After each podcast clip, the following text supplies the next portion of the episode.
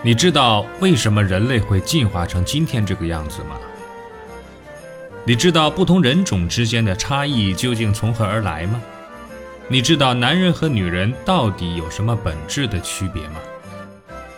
这些看上去司空见惯、细究起来一头雾水的难题，在这里将为您一一揭晓。请听《疯狂人类进化史》，作者史军。由文措为您播讲。我们来聊一聊疯狂的捕猎马拉松。很多人不喜欢观看马拉松比赛，漫长的赛程使所有运动员都汗流浃背、精疲力竭，冲刺的时候根本难以享受胜利的喜悦。在这个世界上，没有哪种动物会像人类这样傻乎乎的举行如此这般的比赛。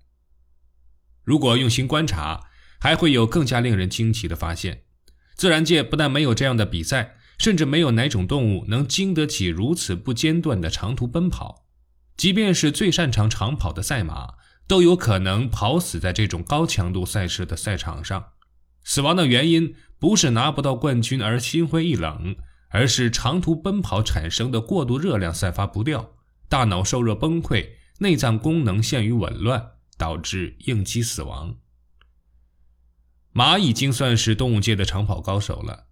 中国人喜欢用马上表示快速，是因为骑马确实很快，所以古人常常骑马，而不是骑着猪去打仗。相比之下呢，其他动物的长跑能力简直是不堪一提。农村孩子都有过追鸡的经历，那还是有翅膀的动物呢。但只要熊孩子撒开双腿一顿猛追，无论多么骄傲的公鸡，都很快便气喘吁吁倒地不起，只有引颈带刀的份儿。以快跑著称的猎豹，冲刺距离一般不超过一百米；狮子呢，更是连一百米都懒得跑，每次冲刺后都会大口的喘着粗气，剧烈的收缩腹部，以尽快的散发霎时冲动产生的巨大热量。而以耐力著称的狼则另当别论。狼跑步的方式呢非常独特，主要呢以小碎步追击猎物。这种方式消耗的能量极低，产生的热量也不多。事实上呢，狼正是利用了其他动物不能长距离奔跑的缺点。如果大家都能跑，所有狼都会被活活饿死在草原上，没有谁会在乎它不急不慢的追杀，而且。真正的长距离追杀都发生在北方寒冷的草原，积聚的热量将迅速的消散在凛冽的北风当中。玩不起长时间长距离的奔跑是野生动物的一大通病。这一通病的根源不是没有持续的能源，很多动物因奔跑而死亡的时候，身上仍然留存着大量的脂肪。被追杀的猪端上桌时仍然很肥，但保存和散失热量方面。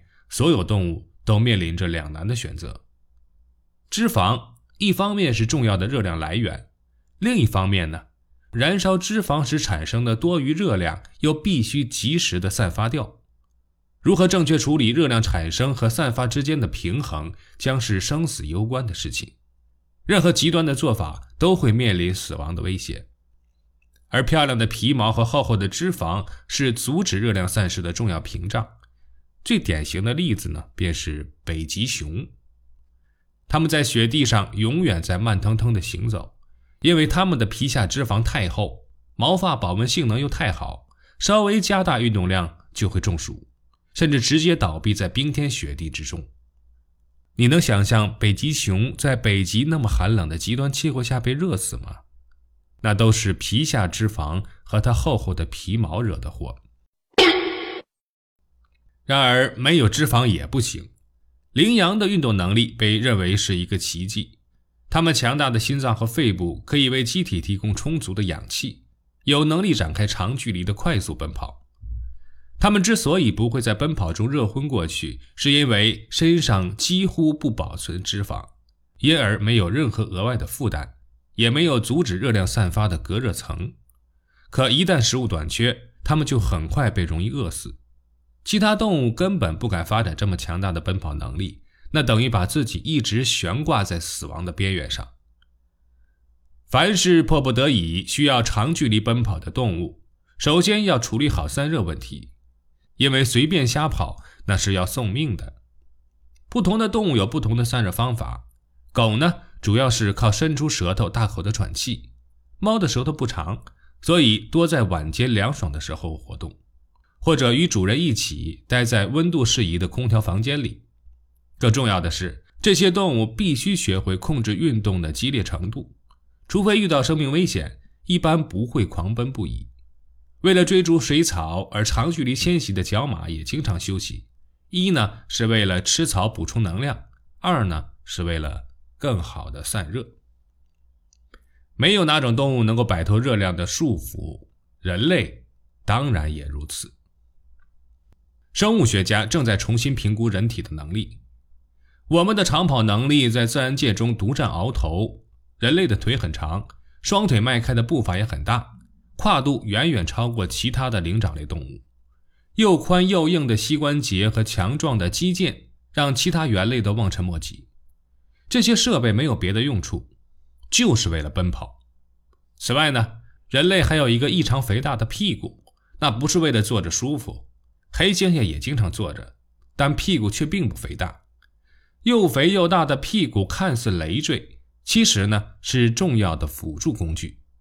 它厚重而结实的肌肉可以反复拉动大腿前进，同时还是有效的重心平衡工具，防止身体前倾，不至于在奔跑途中一头栽倒在猎物的屁股下。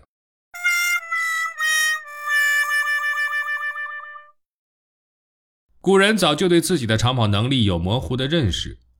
据说神行太保江州戴宗双腿绑上四个甲马，做起法来日行八百里，一日夜跨山过河，奔上梁山，时速超过了马拉松世界的最好成绩。这个故事虽然有小说家吹牛的成分，但至少说明有些人确实很能跑。非洲的长跑冠军也一再向我们证明，人类的长途奔跑能力是自然界的一大奇迹。可是。为什么我们需要如此特殊的长跑能力呢？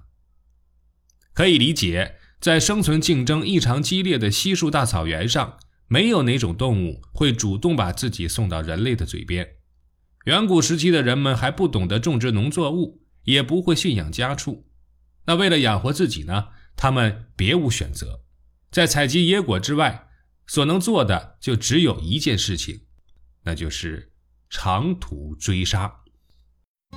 本集播放完毕，欢迎订阅和分享。